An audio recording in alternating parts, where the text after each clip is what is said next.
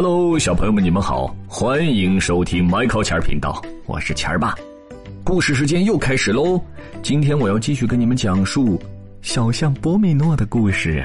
这期的名字叫做《波米诺好害怕》。现在开始。波米诺躲在蒲公英下，他感觉好害怕。他害怕夜晚的九葱。因为他们那高大的黑色的身影实在是太吓人了，他害怕蝴蝶，这些小家伙真叫人真叫人不放心。他们怎么老落在波米诺的鼻子上？他害怕雨水会把所有的色彩冲走，哗！哦不哦不！或者突然之间整个世界都颠倒了，萝卜大头朝下了。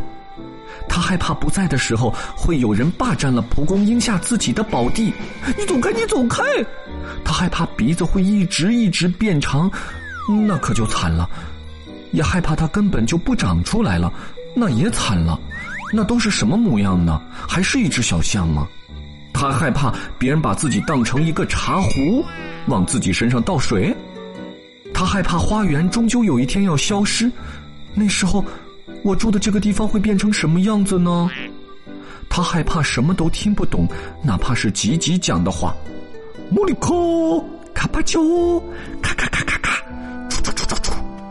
他害怕走进了不该走进的故事。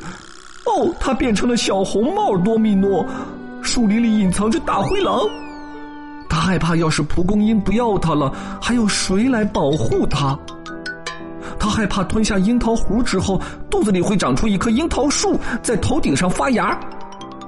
他还害怕你在翻页的时候把它给压扁喽，所以你要小心的、轻轻的，就像我这样，听不见声音的翻页，知道吗？